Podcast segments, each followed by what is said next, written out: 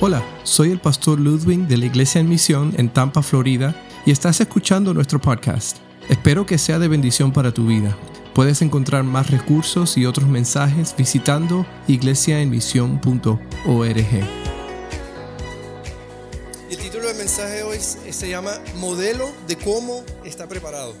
Y está siguiendo eh, la línea del capítulo 4. El final del capítulo 4 de Tesalonicenses está hablando de la segunda venida de Cristo. Está hablando de, cómo los cristianos, cómo Pablo quería que los tesalonicenses, los cristianos, estuvieran preparados, eh, entendiesen pues que los que habían muerto estaban que eh, resucitarían con el Señor, los que eran los creyentes.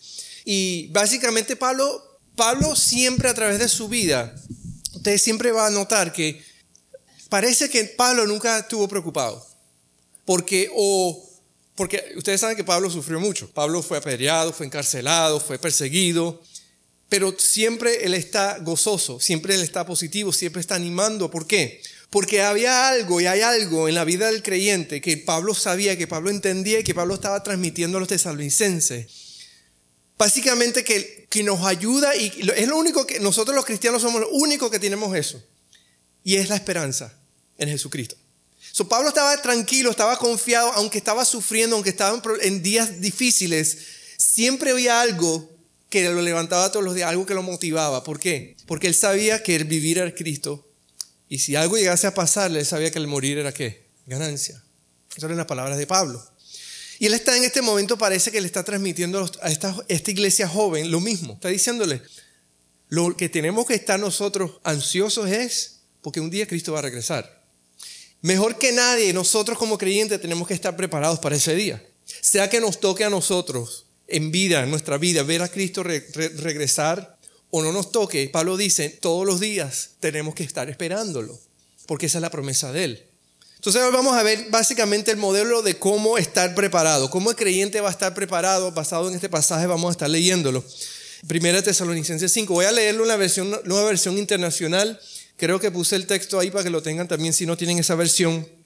Y la me gusta esta versión simplemente porque eh, está un poquito más actualizada en algunas palabras ah, y para ayudarnos a entenderla. Dice así el pasaje, están ahí en Tesalonicenses. Dice, ahora bien, hermanos, ustedes no necesitan que, que se les escriba acerca de tiempos y fechas, porque ya saben que el día del Señor llegará como, como ladrón en la noche. Cuando estén diciendo paz y seguridad, vendrá el improviso sobre ellos, la vendrá de improviso sobre ellos la destrucción, como le llegan a la mujer encinta los dolores de parto. De ninguna manera podrán escapar. Ustedes, en cambio, hermanos, no están en la oscuridad para que ese día los sorprenda como un ladrón. Todos ustedes son hijos de la luz y del día.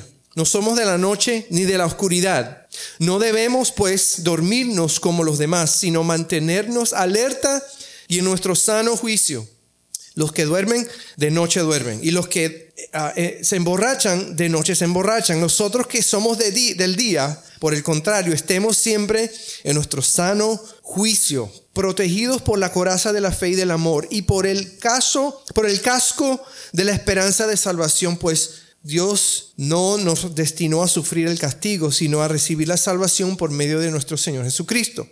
Él murió por nosotros para que en la vida o en la muerte vivamos junto con Él. Por eso, anímense y edifíquense unos a otros tal como lo vienen haciendo. Pablo lo que está dándoles aquí es como que un recordatorio bien refrescante de lo que ya son. Nosotros como hijos de Dios ya, ya podemos vivir en paz, en amor, en tranquilidad, porque sabemos que si se ponen las cosas muy difíciles, sabemos que simplemente simplemente significa para el creyente que, que pronto estaremos con el Señor. Eso es una esperanza que la gente que no tiene a Cristo, que no tienen esa esperanza, pues, pues no, no, no pueden obtener en otro lado. Solamente lo obtenemos en Jesucristo. So, Pablo está dándonos un, un, un, refrescante recordatorio. Y, lo primero que nos dice para nosotros es estar preparados, modelar cómo es ser personas que están preparadas. Lo primero que nos va a decir es recordar. Él nos va a decir recuerden. ¿Quién, quién es el que los salvó? Recuerden. Me interesa esto porque nosotros vivimos hoy día en, el, en la era, en el tiempo, la era de la informática, de la información. ¿Ok? Si yo me imagino a Pablo, por ejemplo, si él estuviera viviendo en este momento, él sería, oh my God, increíblemente feliz. Él hubiera alcanzado a todo el mundo para Cristo ya. Si aprendiera a usar la computadora y los celulares. Dice, dicen que hay unos 5.3 mil millones de eh, celulares en el mundo ya. Casi uno por cada persona. ¿No? Que si estamos a los 7 mil millones de personas, casi todas las personas del mundo tienen ya uno. Bueno, me imagino que hay muchas personas tendrán más de uno, pero 5.3 mil millones. Existen 1.5 mil millones de páginas de Internet en, todas las redes sociales, en la red, en la red del, del Internet. ¿Ok? Tenemos hoy los medios de comunicación, la manera de enterarnos de situaciones que ocurran en hace 10 minutos en, otro lado del mundo, hoy nos podemos enterar de eso, porque existe ese momento.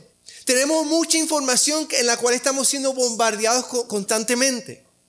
Pero hay algo que Pablo está resaltando aquí. En medio de todo este bombardeo de informática y de información que estamos recibiendo todos los días, tenemos que recordar siempre lo esencial, que es Jesucristo que Él ya triunfó en, la, triunfó en la cruz y que Él un día regresará. Sí, porque a veces podemos animarnos, podemos alegrarnos, incluso podemos motivarnos por las noticias que estén ocurriendo en Venezuela, en Cuba, en donde sea, y pensar que hay esperanza de que algo se vaya a arreglar hasta que venga otras noticias y nos desanimen. Sin embargo, Pablo nos está recordando que que la mayor esperanza, la única esperanza que como cristianos debemos tener es en Jesucristo que eso no podemos olvidarnos, debemos siempre recordar el principio, ese principio que es el que nos mueve todos los días a hacer y a vivir en esta vida. Pero hay otra cosa que, Pablo nos está diciendo, yo creo que lo podemos, yo lo, voy, yo lo voy a extraer y lo voy a aplicar en el día de hoy, y es, y es que no solamente debemos recordar quién es Jesucristo en esta era de información, recordar en medio de todas las noticias y, recordar en medio de, de, todas las malas noticias que aparentemente aparezcan, recordar que Jesucristo es el Señor, pero tenemos que principalmente aplicar lo que hemos recordado. Aplicar lo que hemos recordado. ¿Por qué yo menciono esto? Muchas veces como cristianos yo creo que pasamos la vida queriendo continuar consumir, recibir, recibir, recibir, recibir, recibir información. ¿Sabes qué? Hace años yo escuché un, ejemplo de, de, e, e, Era como una declaración como que te, hace pensar. Dice, tú no eres más cristiano hoy que fuiste hace 20 años. Sí, recibiste al Señor hace 20 años. Tú eres cristiano hoy. No importa lo que tú has sido en el pasado, porque en el cristianismo, ¿sabes qué es lo que no hay? No hay eh, categorías. Y entre más tiempo, tengo 20 años en el Evangelio, soy yo estoy aquí, tú estás aquí.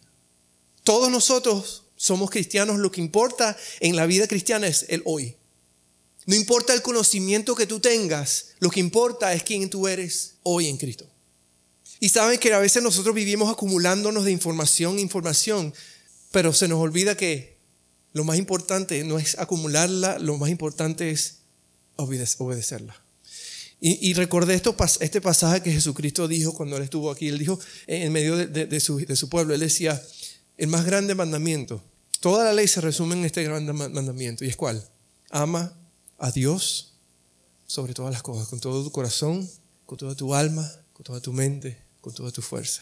Y después dijo, y este segundo es importante también, dijo cuál, ama a tu prójimo como a ti mismo. Él dijo, y ahí se resumen toda la ley. En medio de un querer continuar llenarnos de información, incluso buena información, se nos olvida a veces lo esencial, es aplicar lo, básico, que es simplemente amar a Dios y amar a nuestro prójimo. ¿Cómo se traduce eso? Pues hay, hay, hay, hay mil infinitas maneras de traducir lo que significa amar a alguien.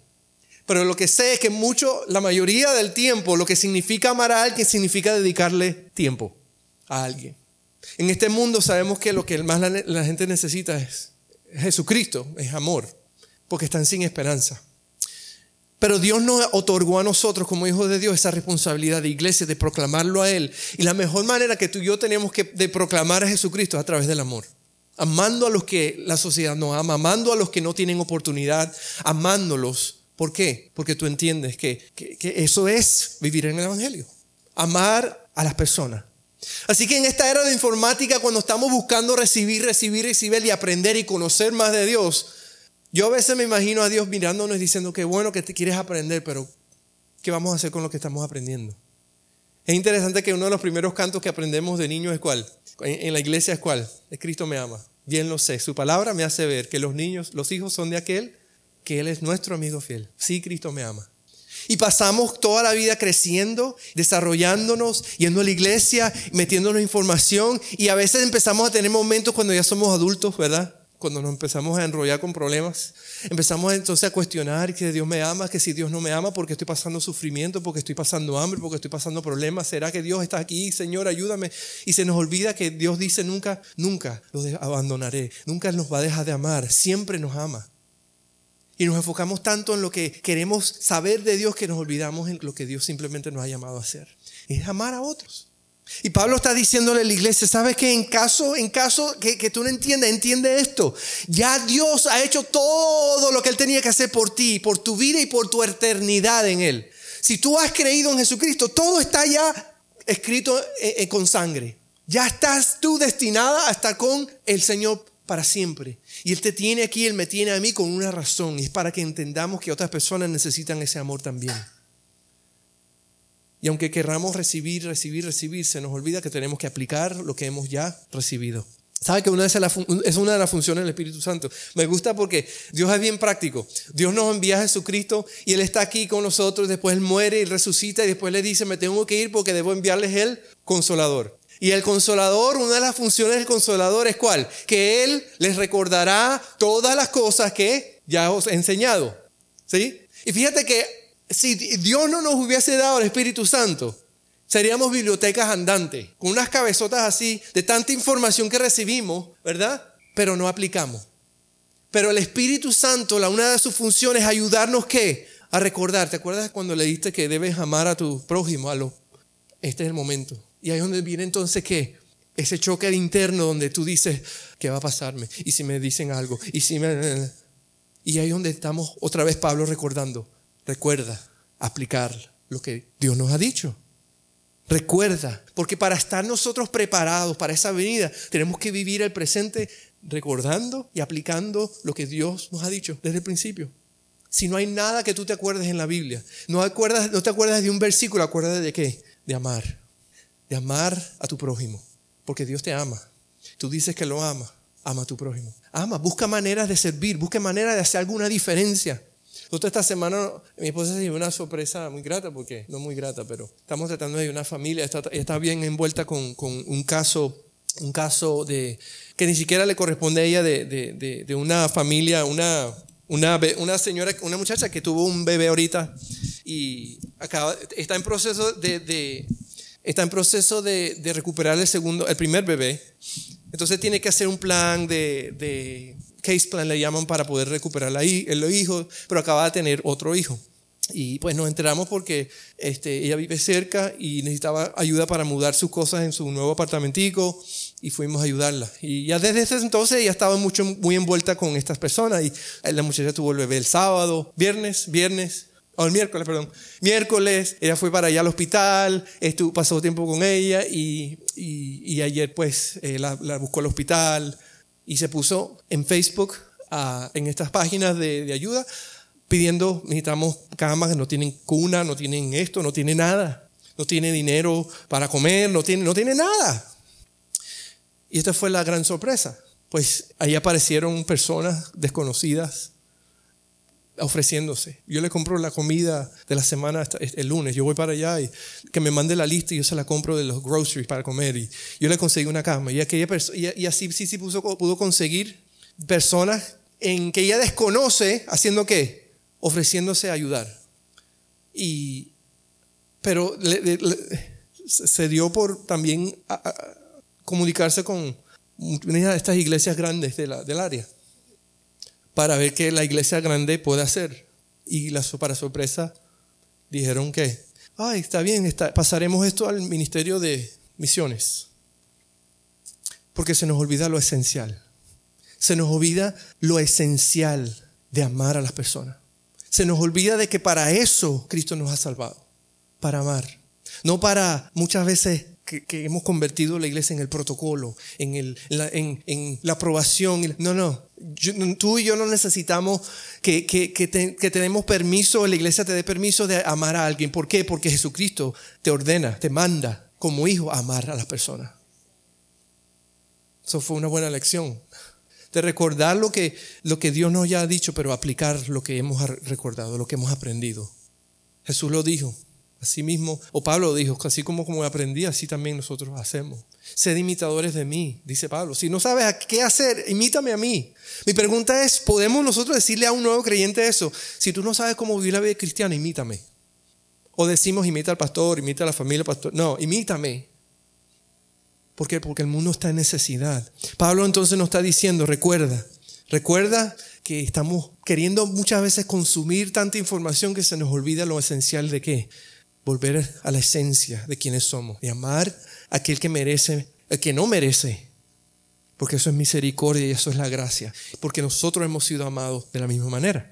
Entonces en el texto él, empieza a decir una cosa y empieza a dar un ejemplo. Él nos dice que para nosotros estar preparados tenemos que recordar, pero, pero nos, presenta dos casos, dos tipos de hijos. Nos dice los hijos, eh, eh, eh, existen los hijos de la oscuridad y empieza entonces a pintarnos una imagen de cómo luce un hijo de oscuridad. Es decir, un hijo que no, no conoce al Señor, no tiene esperanza en Cristo. Y él dice, estos hijos no esperan la seguridad venidera de Cristo, porque no creen en Cristo, no esperan que Él va a regresar. Es más, les parece locura que estemos hablando nosotros de que Cristo volverá. Ellos sufren por un optimismo falso sobre el futuro. Póngase a ver, es interesante por cómo la, gente busca la meta de la vida en, los años de más, eh, eh, de más producción, es buscar ese retiro para que entonces lleguen al retiro con un, monto de dinero y después que hagan qué. Gracias a Dios muchos tienen plan. No, cuando me retire voy a servir al Señor con todo tiempo. Pero hay muchas personas se retiran, se van a la playa a recoger eh, eh, caracoles hasta que se mueran.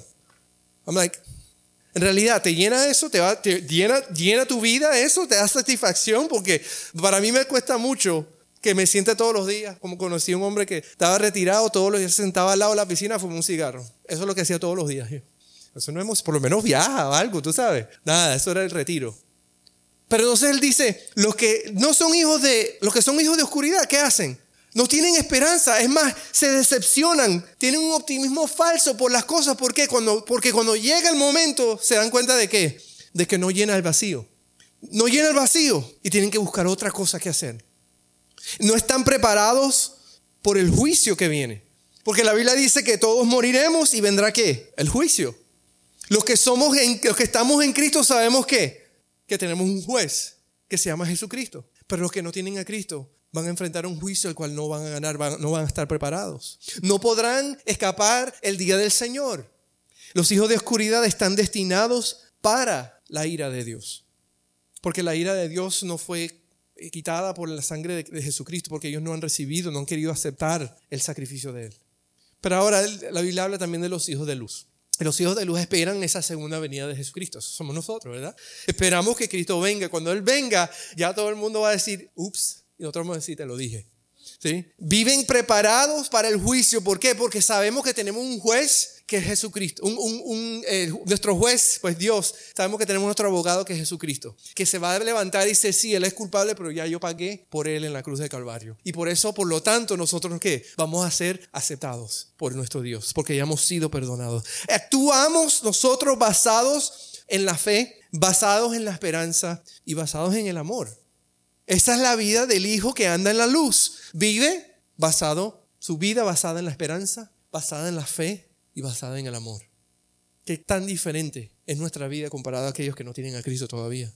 Y sobre todo los hijos de luz poseen algo que ellos no tienen todavía y poseemos la salvación, que Jesucristo nos entregó como regalo al estar en esa cruz. Nosotros poseemos esa salvación. No es algo que nosotros hayamos hecho. La Biblia dice que no es por mérito, no es por obras, para que nadie se gloríe, sino es por fe. Y cuando hemos puesto nuestra fe en Jesucristo, pues el Señor, nuestro Dios, nos ha perdonado porque hemos aceptado el regalo de salvación de Jesucristo, lo que Él hizo en la cruz del Calvario por nosotros. Y esa es la gran diferencia. Y hay personas que quieren complicar eso mucho y te empiezan a decir, no, tú tienes que hacer esto, tienes que hacer aquello. Y, Jesucristo dijo, no, no, no, no es nada lo que tú puedas hacer, sino lo que yo hice en la cruz del Calvario. Esa es la gran diferencia y por eso es que nosotros podemos estar tranquilos. ¿Por qué? Porque dice la Biblia que nada podrá separarnos de ese amor. Nada. Porque su, perdón y su misericordia va más allá. Su gracia es la que ahora sostiene esa realidad en nuestra vida, de que ahora le pertenecemos a Él. Así que nosotros como hijos de luz vivimos una vida muy diferente. La pregunta es, ¿estás viviendo esa vida? ¿Estás viviendo de esa manera o estás viviendo todavía preocupado y ansioso por el mañana?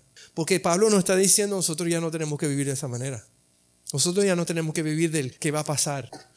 Porque nuestra vida está en, las manos de Dios. ¿Se acuerdan? Unas semanas atrás hablamos de lo que significa ser santo y hablamos de que nosotros somos santos no porque somos perfectos, sino porque, porque hemos sido comprados para Dios. Con su sangre ahora le pertenecemos y somos santos porque hemos sido apartados para Él.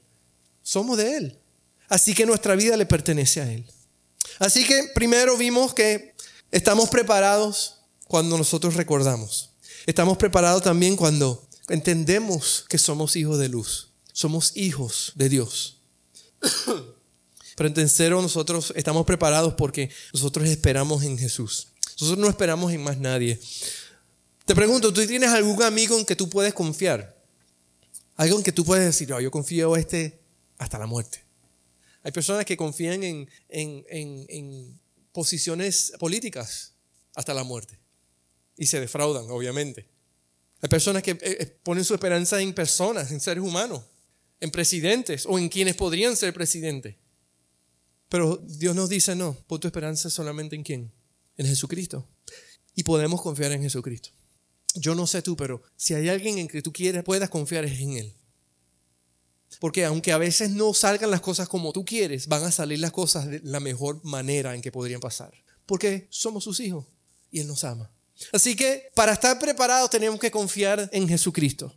Y, en este pasaje Pablo nos da entonces dos imágenes de cómo nosotros podemos ver eh, eh, esta situación, especialmente la segunda venida. Dice como un ladrón en la noche.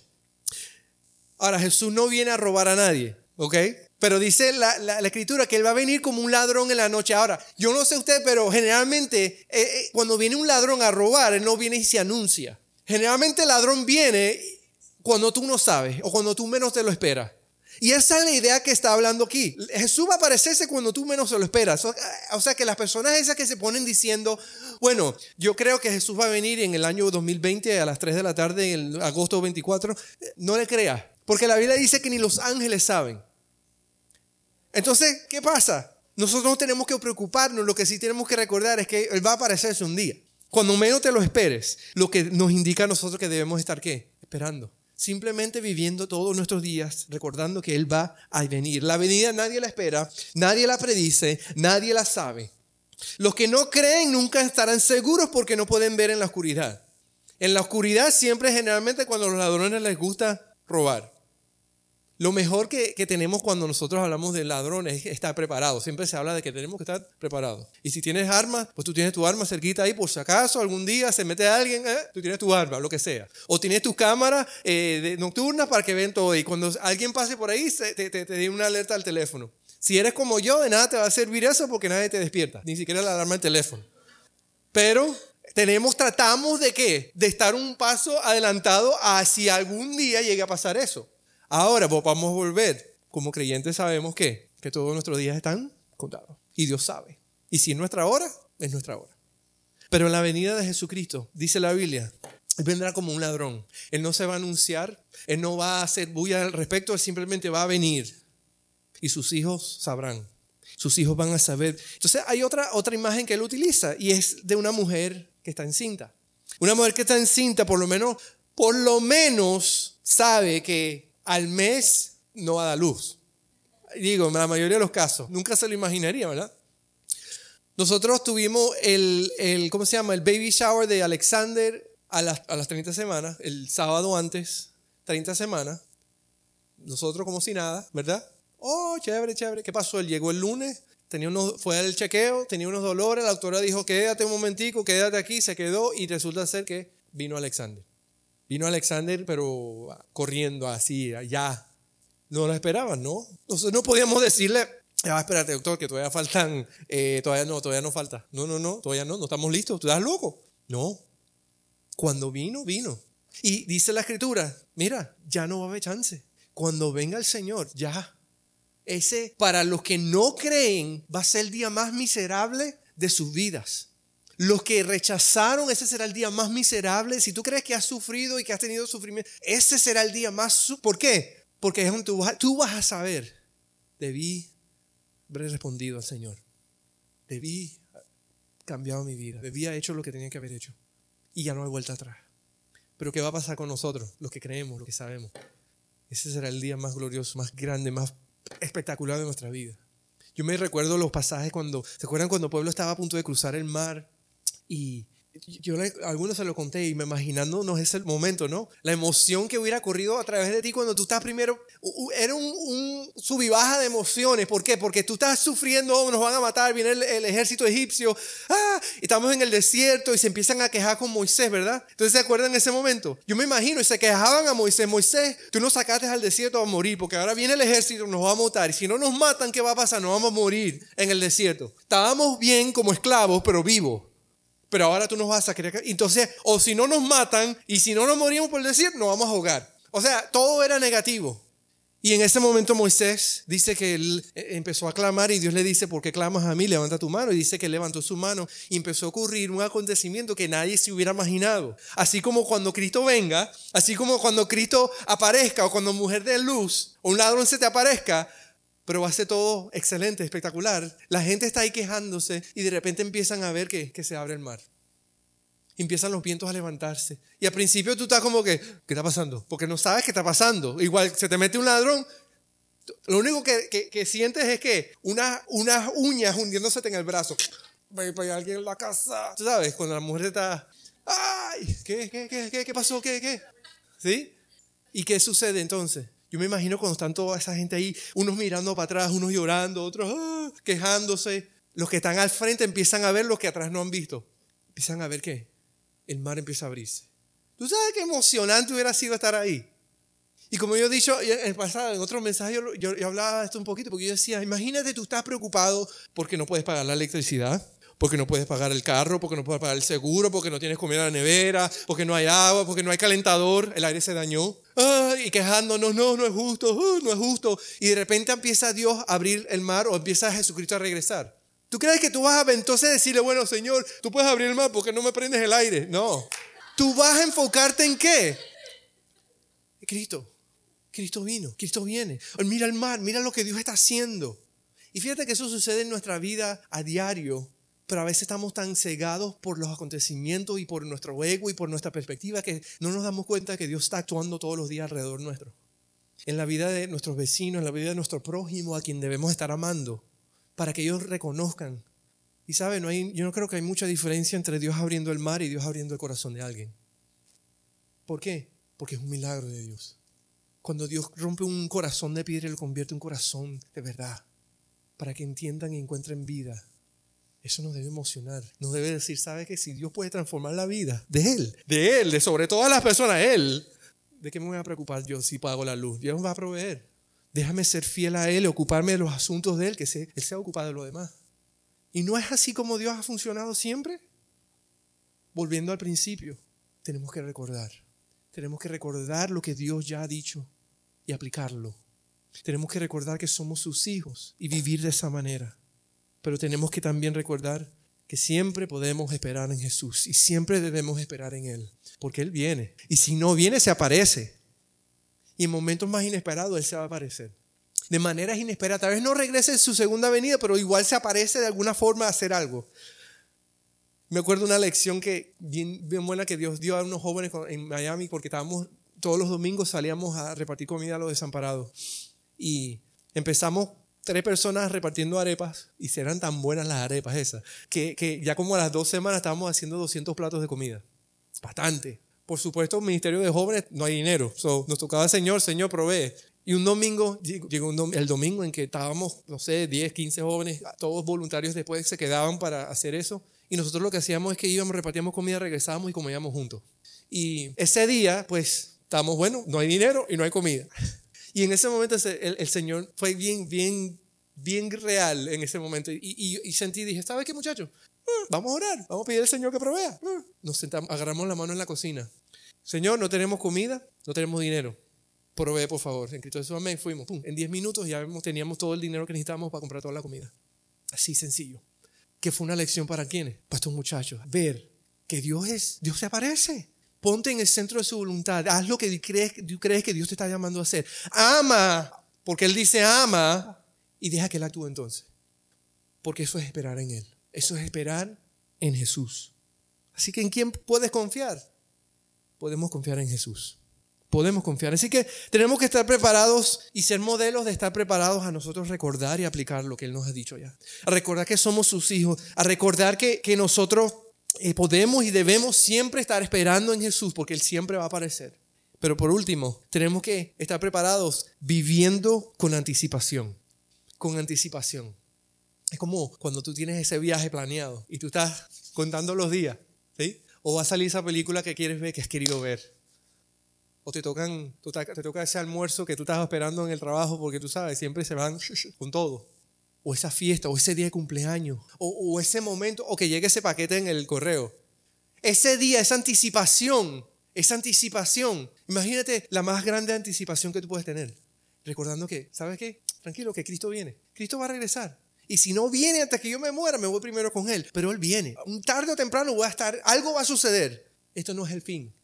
¿Tú, tú imaginas la diferencia que tú y yo podemos hacer simplemente viviendo de esa manera ante nuestros amigos, compañeros de trabajo? Everything will be alright. Todo va a estar bien. Espera. Pues debemos nosotros siempre estar preparados. Pablo quería que los creyentes recordaran que Jesús regresará y que estaban, estemos siempre preparados para su venida tenemos que siempre estar preparados. No creyentes son como, como borrachos, como personas que, están tratando de caminar en la oscuridad y se tropiezan y se caen. Hay un programa que me gusta ver los viernes que se llama Live PD. ¿Lo, han visto? Live PD. Es, un show de, televisión que, donde eh, se llevan cámaras en vivo a ciertas ciudades del país con los policías que están trabajando en las calles los policías. Entonces, la IPD, pues, hay un, hay, eh, donde están las sedes, tienen pues los, algunos policías y, demás que están hablando sobre, comentando sobre la situación. Entonces te, te muestra y te dicen, bueno, estamos en vivo en tal ciudad porque están, ahí están persiguiendo un carro, o están reportes de un, de un carro robado, de un asalto, o lo que sea, pero a veces aparecen los, los, famosos borrachitos en plena en pleno televisión ahí. ¿Y cómo los vemos? La misma historia de siempre. Y siempre nos interesa verlo, ¿por qué? Porque es la misma historia. No sé por qué, que nos intriga, pero el borrachito que se durmió en la calle. El borrachito que ni siquiera queda parado y nos da risa a veces porque no tienen completo control, no tienen ningún control sobre qué, sobre su cuerpo, su balance. Nos da risa, pero en realidad es una, es una escena bien triste. ¿Por qué? Porque son personas que están qué? Siendo controladas por cosas ajenas a ellos mismos. La Biblia nos dice bien claro, no embriaguéis con vino en lo cual hay disolución antes de ser llenos del Espíritu Santo. Y es decir, no dejemos que cosas externas nos controlen, sino que dejemos que el Espíritu Santo es el que nos controla. Pero cuando vemos esos casos donde personas han llegado tan bajo que, que el mismo alcohol tiene control de ellos, sí, a veces nos da risa porque no conocemos, pero cuando llega a casa y pega a casa, ¿qué pasa? Nos duele porque bien cierto, muchas personas pueden tomar eso como manera de escape, eh, qué sé yo, o se vuelven obviamente eh, esclavos, adictos a eso. Pero Pablo está diciendo, ¿sabes qué? Así mismo, esa misma imagen es aquellas personas que no tienen esperanza. No tienen que estar borrachos, no tienen que estar adictos, pero viven una vida tratando de llenar un vacío, tratando de sanar una herida que ellos no pueden sanar. Y porque no encuentran a Jesús, hasta que no encuentren a Jesús, van a estar caminando en oscuridad. Y que cuando tú caminas en la oscuridad, a veces duele porque te tropiezas. Y esta persona dice que están constantemente viviendo en oscuridad. Por eso, por eso, tenemos que nosotros también estar preparados. Dice que tampoco estas personas no están conscientes de lo que va a venir. Solo lo único que les preocupa es el aquí y a la hora. Y tenemos que tener cuidado porque a veces, muchas veces en nuestras propias vidas nos interesa nada más el aquí y el ahora. Y Pablo está diciendo, no, lo que nos debe preocupar es lo que viene, el más allá, la eternidad. Nuestro enfoque debe estar puesto en la meta, que es Jesucristo. Nosotros mencioné hace unas semanas el ejemplo de la eternidad. Nosotros vivimos en un tiempo corto en comparación a lo que es eternidad. Y muchas veces estamos tan enfocados en esto que se nos olvida que en realidad deberíamos estar enfocados más en esto que en lo temporal. Tenemos que enfocarnos en lo que importa en verdad. Pablo nos quiere recordar, mantén tu mirada puesta en, que, en el hecho de que Jesús va a regresar.